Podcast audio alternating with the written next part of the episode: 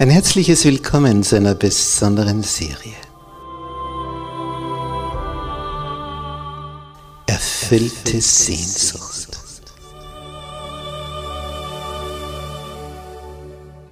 Die Welt der Bibel.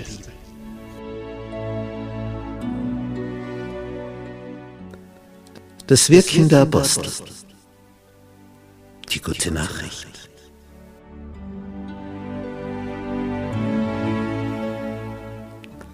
Wie war das am Anfang mit den ersten Christen? Wie ging das vor sich?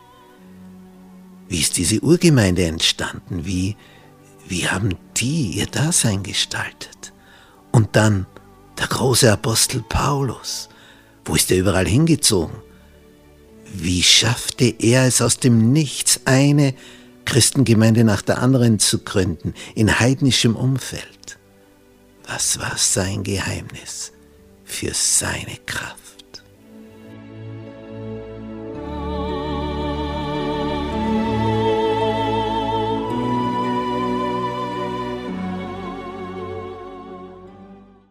Gnade sei mit euch und Friede von Gott unserem Vater und dem Herrn Jesus Christus.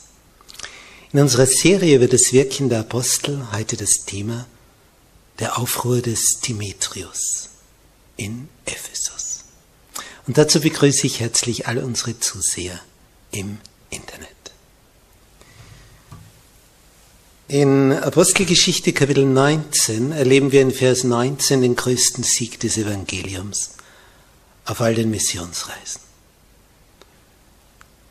Die Wirkungsweise des Paulus in diesen drei Jahren in Ephesus, die längste Zeit, wo er je gewesen ist, die hat sich so ausgewirkt, dass der Geist Gottes so machtvoll gewirkt hat, dass die Leute ihre Zauberbücher zu Tausenden brachten und der Wert eine ungeheure Summe war, die da verbrannt wurde. Und die Frage, die sich dabei stellt, was macht dann Satan? Wenn so in sein Reich eingedrungen wird, was macht der Teufel, wenn er so verwundet ist? Wir wissen, dann verdoppelt er seine Anstrengungen. Ephesus war eine Hochburg in jeder Weise. Hauptstadt der Provinz Asia, Hafenstadt. Menschen aus allen Teilen des Römerreiches strömten hier herein. Geschäftsleute, Tüchtige, Kriminelle, Vergnügungssüchtige, Abartige, alles war da vertreten. Und natürlich auch abartige Religionen. Und Ephesus war das Zentrum der Verehrung der Diana, dieser römischen Göttin. Auf Griechisch hieß sie Artemis. Und das Heiligtum, der Tempel dieser Diana, dieser Artemis in Ephesus war also eine Stätte, wie, wie heute eine ganz, ganz berühmte Wallfahrtskirche, wo die Leute zu Tausenden hinströmen, um ihre Gelübde zu erfüllen und wo sie ihre Versprechen und Eide ablegen und wenn das und das geschieht, dann will ich hierher kommen und so und so viel spenden und und und und und.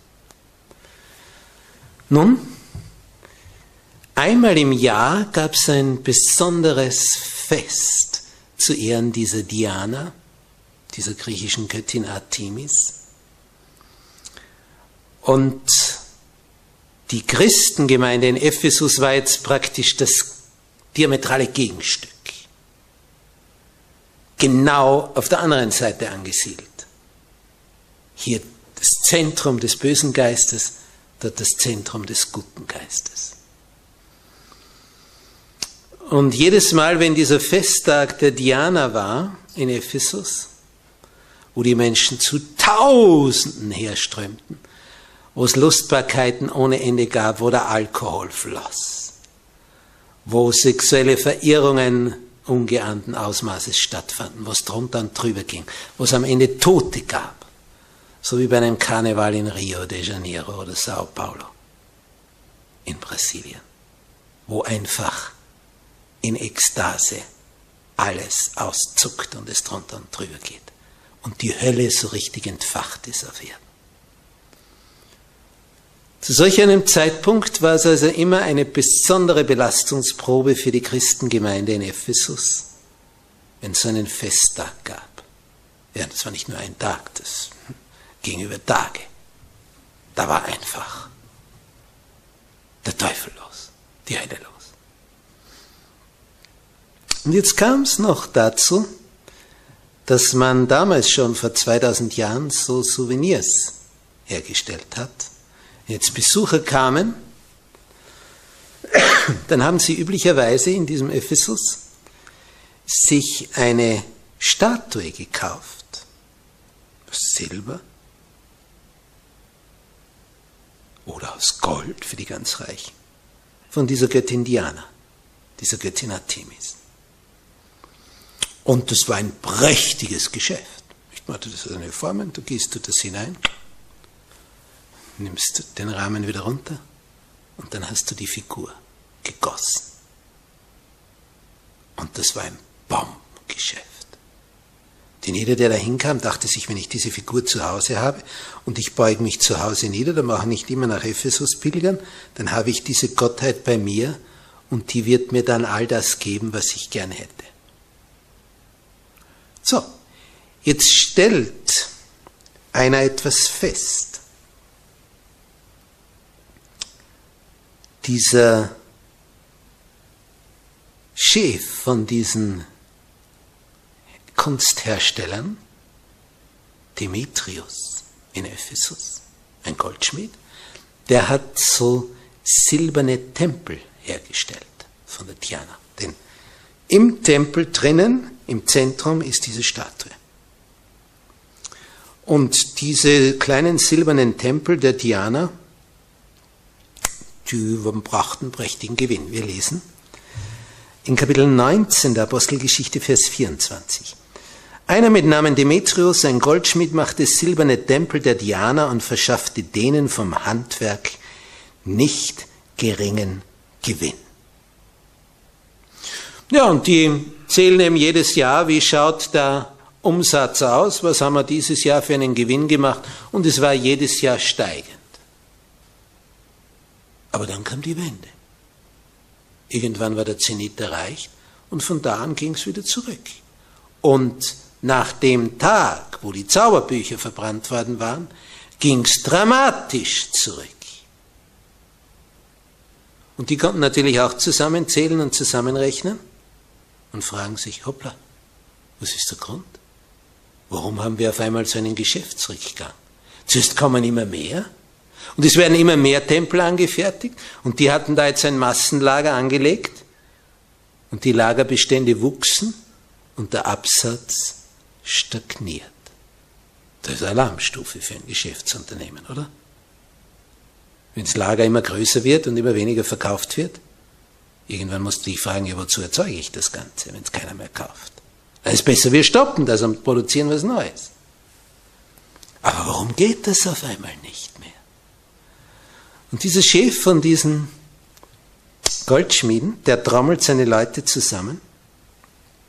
Da heißt es in Vers 25, diese und die Zuarbeiter dieses Handwerks, das sind ja viele, die da in diesem Netzwerk mit drinnen sind in diesem Gewerbe, die versammelte er und sprach, liebe Männer, ihr wisst, dass wir großen Gewinn von diesem Gewerbe haben, nämlich diese Tempel der Diana zu verkaufen. Und ihr seht und hört, dass nicht allein in Ephesus, sondern auch fast in der ganzen Provinz Asien dieser Paulus viel Volk abspenstig macht, überredet und spricht. Was mit Händen gemacht ist, das sind keine Götter. Aber es droht nicht nur unser Gewerbe in Verruf zu geraten, sondern auch der Tempel der großen Göttin Diana. Der wird für nichts geachtet werden. Tja, und dann steigert er das noch und sagt, und zudem wird ihre göttliche Majestät untergehen, nämlich der Kaiser, der doch die ganze Provinz Asien und der Weltkreis Verehrung erweist.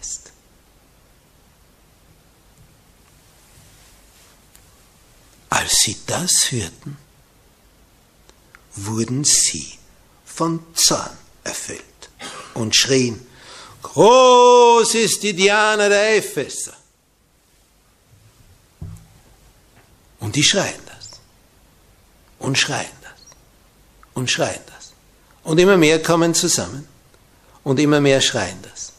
Ich habe mal ein Buch gelesen von Viktor Adler, diesem Psychologen der Wiener Schule, neben Freud und Jung ist er einer dieser drei Großen, die da etwas entwickelt haben.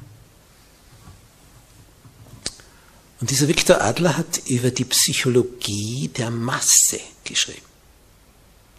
Wenn irgendwo einmal viele sind, dann werden immer mehr. Und wenn dort viele sind, dann rennen immer noch mehr hin, weil schon so viele dort sind. Und es spielt keine Rolle, ob du weißt, warum die dort sind. Hauptsache, du bist dort, weil alle anderen auch dort sind. Und da entsteht das so, so wie beim Magnetismus. Das zieht immer mehr an. Masse zieht Masse an. Und alles strömt zum Theater, der größte Versammlungsplatz, wo 25.000 Platz hatten. Und als ich dort war in Ephesus und mir das angesehen habe, habe ich mir das so vorstellen können. Wenn das voll besetzt ist und wenn 25.000 Brillen, groß ist die Diana der Epheser, da, da ist was los. Es heißt in Vers 29, die ganze Stadt wurde voll gedümmelt. Also, wenn es einmal in so einer Stadt drunter und drüber geht. Mir hat das jemand beschrieben, der hat das erlebt in Kirgisien. Das ist eine dieser Republiken, die im Zuge der Gorbatschowen Liberalisierung eine der GU-Staaten geworden sind. Da war ja zuerst die Union der Sozialistischen Sowjetrepubliken und dann wurden 15 Staaten. Das dicke Russland und noch 14 kleine rundherum, also ein paar sind größer. Dieses Kirgisien ist sehr klein in Zentralasien, sehr armes Land. Und dort in diesem Kirgisien war ein Staatschef an der Macht, der so die Meinung hatte, die Steuergelder sollten nicht wieder zurück an das Volk fließen, sondern vorbei an seinen Taschen. Und wenn die Taschen gerade offen sind, dann fällt halt allerhand hinein. Der wurde Millionär und hat seine ganzen Verwandten bedient. Und das war schon so offensichtlich.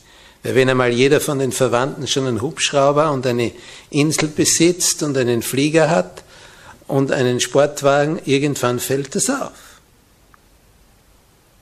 Und dann kam es eines Tages zu einem Aufstand in dieser Hauptstadt Kirgisiens. Und diese Familie hat mir das geschildert, was da los war. Als die ganze Stadt voll Gedümmel war, was da vor sich geht. Da kommen immer radikale Kräfte und dann gehen Schaufensterscheiben zu Bruch, plötzlich brennen Autos. Auf einmal entsteht eine Gewaltaktion, du fragst dich, wo kommt das auf einmal alles her? Da begreifen ein paar, die normalerweise ins Gefängnis gehörten, jetzt ist die Chance. Jetzt ist die Stunde. Jetzt ist die Stunde der Gewalt. Jetzt. Jetzt kann ich so alles rauslassen an Negativen, was in mir drinnen ist. Und andere folgen dann diesem Beispiel. Da erkennst du die Welt nicht wieder. Vor ein paar Jahren ist das in London geschehen, als der Jugendliche dann die Schaufenster blendeten, die Geschäftslokale stürmten und mit den Fernsehern hinausrannten und den Computern und den Geräten. Aber hier wird es gefährlicher. Hier versucht man den, der hier den Geschäftsentgang bewirkt hat, umzubringen. Und sie wollen Paulus. Sie wissen, wo der ist. Das heißt, wo er sich meistens aufhält. Aber sie finden ihn nicht. Es heißt, die ganze Stadt in Vers 29 wurde voll getümmelt. Sie stürmten einmütig zum Theater. Sie ergriffen Gaius und Aristarch aus Mazedonien, die Gefährten des Paulus. Nur die zwei haben sie dort angefunden, wo Paulus normalerweise war, in dieser Schule des Tyrannos. Und dann sagt Paulus, ich muss um das Volk, ich muss die beruhigen.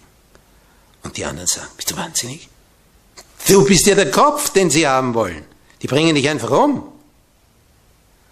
Als aber Paulus unter das Volk gehen wollte, ließen es ihm die Jünger nicht zu.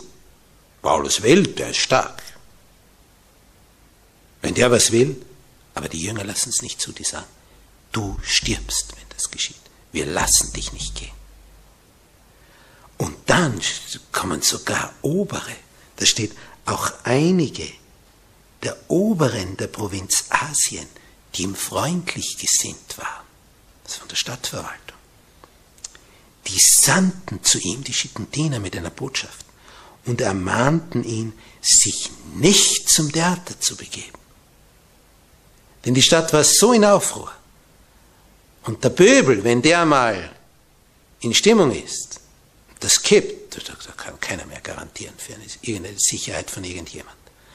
Und da ja Paulus der allgemeine Anlass ist, weil jetzt das Einkommen dieser Goldschmiede zurückgegangen ist, wird dieses Silbertempel sich nicht mehr so verkaufen.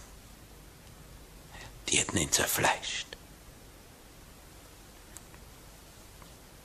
So, was war beim Theater? Eine Masse. Hast du schon mal bei einem Fußballspiel in einem Stadion, wo Tausende da sind? Da kriegst du Angst. Vor allem solltest du vielleicht von der verkehrten Seite sein, wenn du inmitten von solchen sitzt, die eigentlich von der anderen Seite sind. Dann rühr dich ja nicht und schrei für die Seite mit, die eigentlich nicht die ist, für die du schreien wolltest. Sonst wirst du dort untergehen. Wenn Masse schreit, das, das wird höllisch. Und immer wieder kommt es vor, nach solchen Begegnungen von Fußballmatches, dass, obwohl man sie versucht, durch Zäune zu trennen, die Sektoren, dort die Gegner, da die von der Heimmannschaft, dort die Gäste, die Fans, es sind immer Gewaltbereite darunter. Oh, plötzlich schießt einer mit irgendetwas durch die Gegend. Und die anderen antworten schon. Alle warten nur darauf, bis sich das Ganze entladet. Sie kommen, dass es Kampf gibt. Das auf dem Fußballfeld, das ist nur so nebenbei. Das Wirkliche ist die Auseinandersetzung von Mann zu Mann, von Gruppe zu Gruppe. Dort spielt sich's ab. Deswegen kommt man zusammen. Und man beschießt sich gegenseitig mit Schimpfwörtern und anderen Dingen. Es ist seltsam was sich in so einem Stadion abspielt. Wenn du gern verletzt werden willst, dann geh dorthin. Aber ein Christ hat dort nichts verloren. Was tust du dort? Etwas anderes kann man tun. Habe ich vor einiger Zeit gehört. Ein älterer Herr, der für Jesus wirken möchte, hat an die Fußballspieler an die Mannschaft Bibeln verteilt.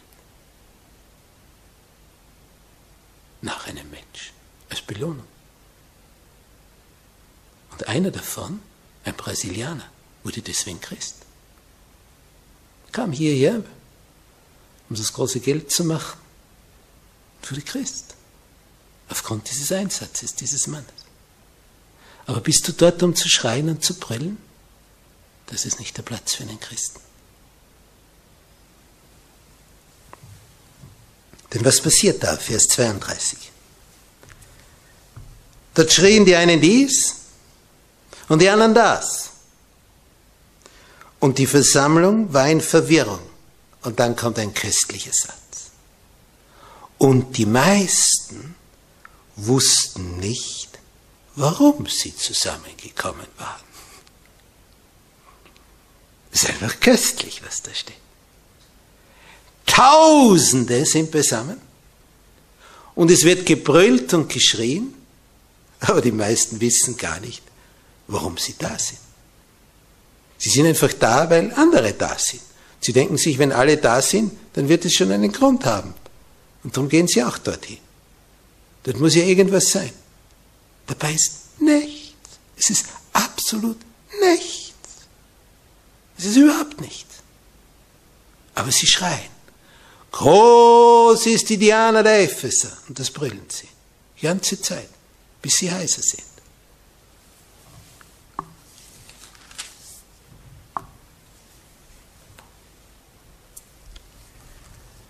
Einige aber aus der Menge unterrichteten den Alexander. Das ist ein Sprecher der Juden gewesen in Ephesus. Also einer, der schon eine Menge beeindrucken konnte.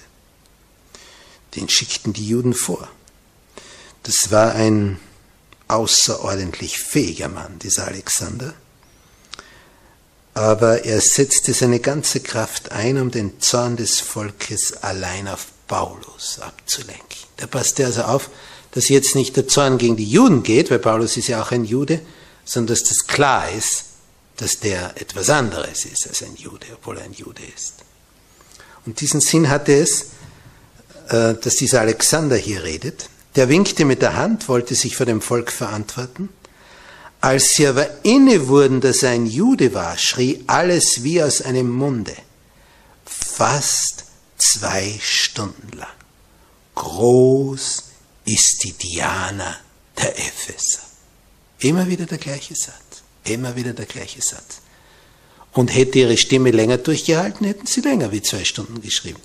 Also hier haben wir ein Beispiel dafür, falls das einer wissen möchte, wie lang hält die menschliche Stimme durch beim Schreien? Fast zwei Stunden. So steht es hier. Der Test wurde also schon gemacht.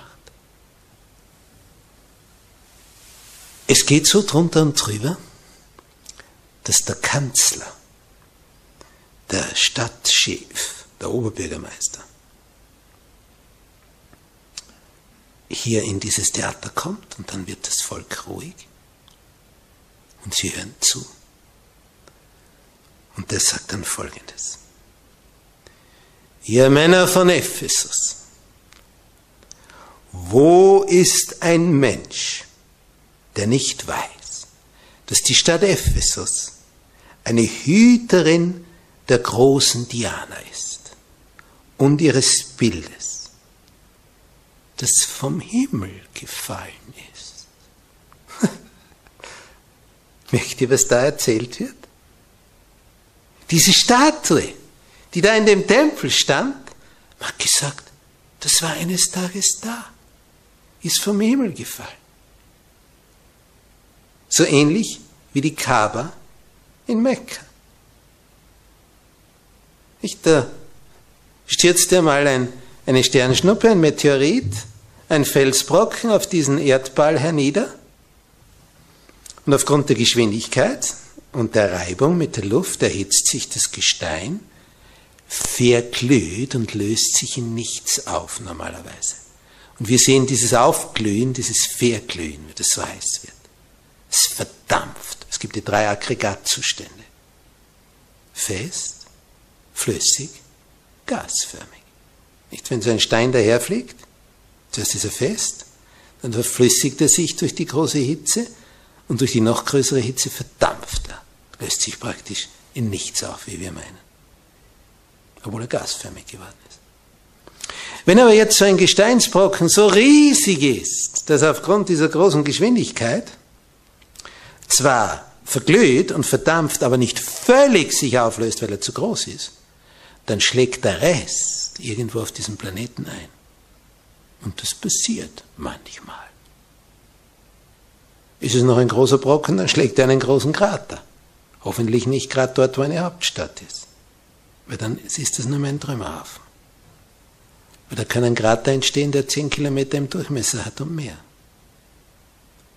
Vor kurzem ist ja über dem Uralgebirge, über einer großen Stadt, so ein Meteorit niedergegangen, das tausende Fensterscheiben zu Bruch gegangen sind.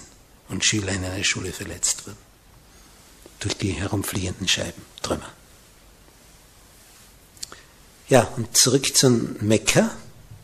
So ein Meteorit ging nieder in der Wüste. Blieb noch ein Gesteinsbrocken übrig. Der, der flog wirklich vom Himmel. Und um diesen Stein herum hat man diese Kaaba gebaut, dieses Heiligtum, wo man hinbilgern muss einmal in seinem Leben. Dann bist du ein Hatsch. Und jedes Jahr werden Leute auf dieser Brücke, diesem Engpass hin zu dieser Kaaba erdrückt, weil Panik ausbricht. Jedes Jahr sterben da Leute. Nun, diese Kaaba ist also das Heiligtum, weil ein Stein vom Himmel gefallen ist. Die Statue der Diana ist nicht vom Himmel gefallen, aber man hat gesagt, sie ist vom Himmel gefallen. Und der sagt sie dem Volk.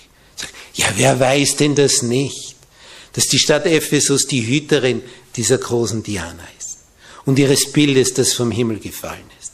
Er erzählt die Lüge noch weiter. Weil das nun unwidersprechlich ist, dann kannst du nur kichern. Widerspreche ich sofort, das ist natürlich nicht vom Himmel gefallen, sondern das hat der Künstler gemacht. Aber er sagt es so. Weil das nun unwidersprechlich ist, sollt ihr euch ruhig verhalten und nichts Unbedachtes tun. Eine Führung ist immer darum besorgt, Ruhe und Ordnung aufrechtzuerhalten. Denn wenn zu viel Unruhe und zu viel Unordnung entsteht, dann könnte es sein, dass man in dieser Unruhe und Unordnung auf einmal die Häuser der Reichen plündert. Und davor fürchten sich die Reichen. Und jetzt sagt er, ihr habt diese Menschen hergeführt. Sie sind weder Tempelräuber, noch sind sie Lästerer unserer Göttin. Die haben nichts gemacht, dieser Gaius und dieser Aristarch, Christen aus Mazedonien. Haben aber Demetrius und die mit ihm vom Handwerk sind, einen Anspruch an jemanden, dass sie also den Eindruck haben, dass sie hier Geschädigte sind, so gibt es Gerichte und es gibt Statthalter. Da lasst sie sich untereinander verklagen. Er appelliert also hier an die Vernunft der Tausende und sagt, Freunde, das ist weit überzogen. Wir sind da beisammen, ohne dass wir dafür einen Grund haben. Denn das, was Demetrius und seine Mitarbeiter hier für ein Problem haben, das ist nicht das, wofür wir hier zuständig sind, um das zu lösen. Da gibt es ganz normale Gerichte, und dort kann man klagen und die werden dann darauf antworten und reagieren und ein Urteil fällen. Ob hier wirklich Geschäftsschädigung bewusste vorliegt oder ob sich das einfach so ergibt im Laufe der Zeit. Und dann sagt er, wollt ihr aber darüber hinaus noch etwas? So kann man es in einer ordentlichen Volksversammlung entscheiden. Aber dann wird die einberufen. Und dann gibt es eine Agenda. Und dann gibt es ein Thema. Und nach dem geht man dann durch, nach diesen Punkten. Eine ordentliche Volksversammlung. Aber das, was da heute geschieht, äh, äh, welchen Grund? Der Kanzler, dieser Oberste der Stadt, dem fehlt die Sinnhaftigkeit des Ganzen. Aber er kann ihnen nicht sagen, seid ihr alle schon ganz während ihr? weil dann entladet sich die Wut auf ihn. Jetzt versucht er zu beschwichtigen und sie ruhig zu stellen und ruhig zu stimmen. Und er sagt, Freunde, es ist gefährlich, wir stehen in Gefahr wegen der heutigen Empörung, so definiert er das, verklagt zu werden ohne dass ein Grund vorhanden ist, mit dem wir diesen Aufruhr entschuldigen könnten. Was soll man dann sagen, dass wir da jetzt zwei Stunden gebrüllt haben, wie die Verrückten, groß ist die Diana der Epheser? Wenn das die Römer so richtig mitkriegen, sagen die, hallo, was ist da los? Habt ihr die Stadt nicht unter Kontrolle, ihr Oberen? Wie, wie kann es dazu kommen? Und als er dies gesagt hatte, ließ er die Versammlung gehen. Und es hat sich zum Glück alles wieder beruhigt. Aber für die Jünger ist es klar, Paulus, jetzt, jetzt ist Zeit. Denn es heißt in Kapitel 20, als nun das Getümmel aufgehört hatte, rief Paulus die Jünger zu sich, tröstete sie, nahm Abschied und brach auf, um nach Mazedonien zu reisen. Denn im Augenblick waren die, die Gemüter viel zu aufgeheizt. Er hat hier nichts mehr verloren im Augenblick, nach drei Jahren. Dieser Aufruhr. Spüren wir, was der große Kampf ist zwischen Licht und Finsternis? Spüren wir, was Satan zu Wege bringen kann? Die meisten wussten nicht, weshalb sie zusammengekommen waren. 25.000 Brillen, groß ist die Diana der Epheser. Und der Kanzler sagt, Freunde, wir stehen in Gefahr, angeklagt zu werden. Wir haben keinen Grund, dass wir jetzt hier stehen. Wozu sind wir alle da? Das ist, das, das ist nicht dem angepasst, dem Grund. Weil dafür sind wir nicht zuständig in einer Volksversammlung. Das sind ordentliche Gerichte, die lasst das machen. Das heißt, es ist mit Vernunft diese Massenversammlung nicht zu erklären. Nur wenn du den Vorhang wegziehst und die unsichtbare Welt betrachtest, dann siehst du natürlich Satan mit seinen bösen Engeln, die er ein Ziel hat. Paulus zu vernichten. Aber es ist wieder nicht geglückt, weil Gott dafür gesagt hat, dass er sich schon vorher verborgen hat. Denn man ahnte schon, an diesem Festtag der Diana, da kann es kritisch werden. Und da sehen wir so schön. Auf der einen Seite werden Zauberbücher verbrannt im Wert von 50.000 Denar. Ein Denar, ein Tageslohn. Gigantische Summe. Auf der anderen Seite dieser Aufruhr. Wenn ein Sieg für Christus errungen wird, dann kannst du sicher sein, dass der Teufel nicht einfach so das hinnimmt. Dann kämpft er auch. Drum sei gerüstet im Gebet, sei gewappnet. Wir haben nicht mit Fleisch und Blut zu kämpfen, sondern mit Gewaltigen, mit den bösen Geistern unter dem Himmel. Wem schreibt das Paulus? Er schreibt es im Brief an die Epheser, Kapitel 6. Genau an die Epheser schreibt er das. Wir haben nicht mit Fleisch und Blut zu kämpfen. Und so ist es bis heute. Es passieren Dinge, die sind unvernünftig, logisch nicht nachvollziehbar. Die kannst du nur erklären, wenn du den Vorhang lüftest von der unsichtbaren Welt. Dann siehst du den Teufel mit seinen Engeln, wie sie die Fäden ziehen. Aber durch Gebet werden sie bezwungen. Drum halte dich an Jesus. Er beschützt dich und schenkt dir den Sieg. Amen. Unser allmächtiger Vater, der du im Himmel thronst, danke, dass du uns den Vorhang gelüftet hast zwischen der sichtbaren und der unsichtbaren Welt. Danke, dass du aufgezeigt hast, was da wirklich los ist, was hier vor sich geht, was Satan mit seinen Engeln alles bewirkt. Oh, was hat sich da in Ephesus alles zugetragen? Wir haben nicht mit Fleisch und Blut zu kämpfen, hat Paulus an die Epheser geschrieben, sondern mit Mächten und Gewalten unter dem Himmel in der unsichtbaren Welt. Aber du, Herr, du bist stärker als selbst diese Mächte. Und wer sich an dich hält, der ist bei dir geborgen. Nur wer dich loslässt, für den wird's gefährlich. Darum kommen wir zu dir, Herr Jesus. Bei dir wollen wir sein.